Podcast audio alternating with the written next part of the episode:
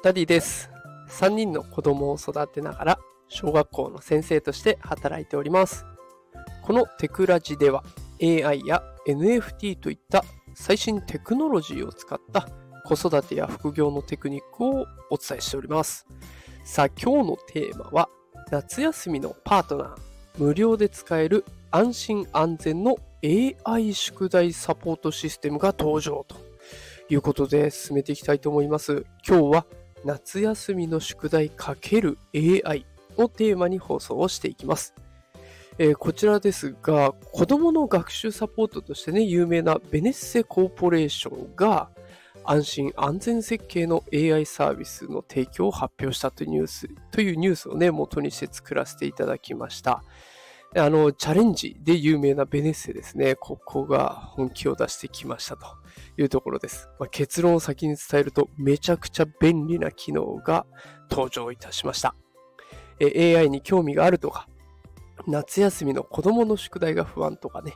あと子育てに AI を使えないかって検討されている方、いろいろ参考になると思いますので、ぜひご覧ください。えーそれではね、早速本題へと行きたいところですが、本題に入る前に、えチャット GPT について保護者の方がどう思ってるかっていうところを紹介していきたいと思います。えー同じくね、ベネッセがチャット GPT の利用に関する意識調査を行いました。ね、あの、これを聞きの中には自分だけ AI を使わせるってどうかなって AI って大丈夫かなとか、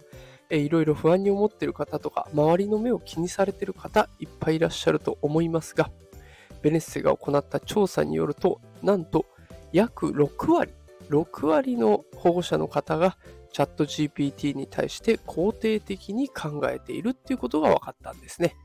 だから、周りの目を気にしてるだとか、怪しいんじゃないかなとかって気にしてる人は、結構ね、多くの保護者の方、同じ世代の人が気になっているものだということで、ちょっと安心していただけるかもしれません。さあ、それでは本題に行きますね。えサービスの概要をお伝えします。えサービスの名前ですが、自由研究お助け AI というね、ドストレートなネーミングです。自由研究お助け AI。提供期間が決まっておりまして、7月25日から9月11日、この1ヶ月半ぐらいですかね、が提供期間となっています。ただね、予告なく終了する場合がありますよというアナウンスもあったので、まあ、使うんだったら早めに使っていった方がいいのかなというところです。使える対象としては、小学生、そしてその保護者となっています。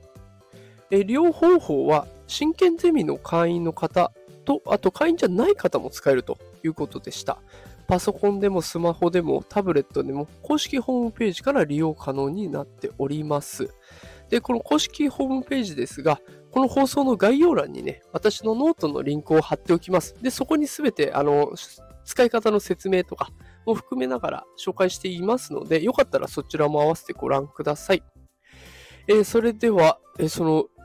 自由研究お助け AI、えーこれのね、安心安全な4つの理由ということで、ここから安心安全設計のところを深掘りしていきたいと思います。4つに分けて紹介をしていきますね。えー1つ目、親子で使うシステムになっている。2つ目、個人情報は取られない設計になっている。3つ目、宿題代行サービスはできないことになっている。4つ目、情報リテラシーを高めてから利用できるようになっている。この4つになっていきます。ね、おそらく、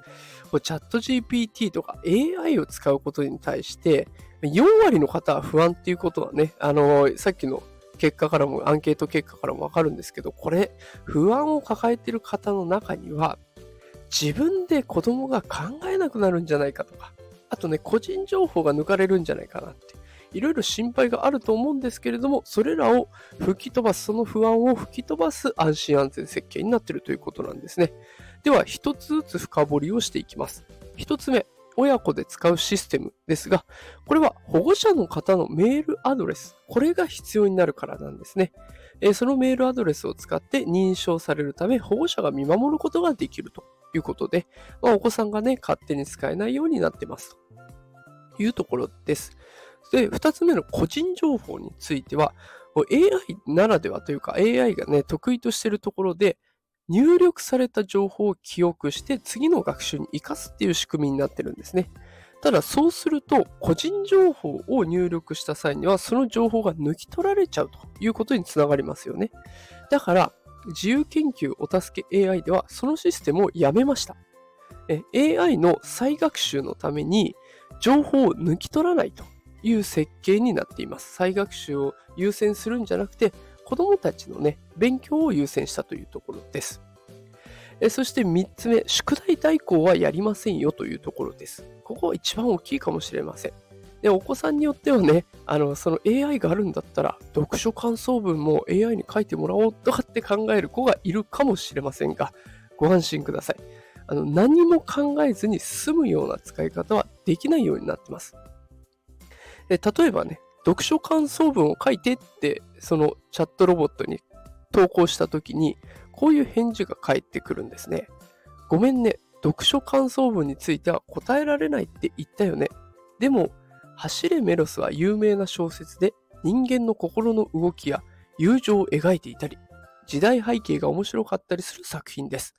これを読むことで自分が感じたことや考えたことを書いてみるととてもいい読書体験になると思いますよ。読んでみて自分なりの感想を書いてみましょうと、まあ、突き返されるわけですね。で、その時にちょっとおすすめの本も紹介してくれるので、まあこれはこれで嬉しい情報をゲットというところです。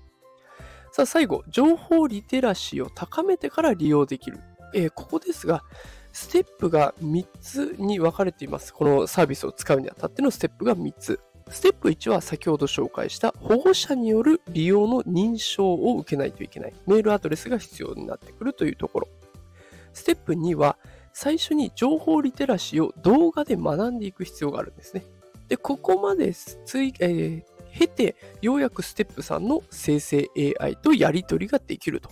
いうことになるので、保護者の方の許可がおり、自分でも、えー、情報リテラシー、AI の仕組みとかね、メリット、デメリットもしっかり学んだ上で活用できるということです。ね、だから、まあ、AI の情報を鵜呑みにするっていう心配はなくなってきますね。さあ、いかがでしたでしょうかね。あの、今、安心安全の4つの設計ということで紹介をさせていただきました。で、まあね、ここまで聞いていただいてあれですけれども、一番いいなって思う大きいメリットは、無料というところですね。あの、誰でも使える公式ホームページさえ知っていれば誰でも使えて、で、しかも無料で使えるというところで、まあね、この長い長い夏休みに、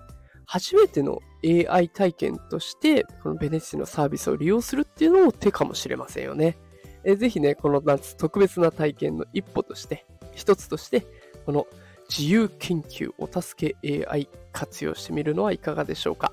え気になった方はぜひこの放送の概要欄に私のノートのリンク貼っておきますので、そこから公式ホームページを見たりとか、そこで紹介されているね、画像なんかも見ていただければと思います。えー、それでは今日も最後まで聞いてくださってありがとうございました。こんな感じでね、毎日 AI とか子育てに関する副業、それから子育てのテクニックを紹介しておりますので、よかったらまた聞きに来てください。フォローボタンを押してくれるとすっごく嬉しいです。頑張れます。さあ、それではまた明日お会いしましょう。働くパパママを応援するダディがお送りしました。それではまた明日。さようなら。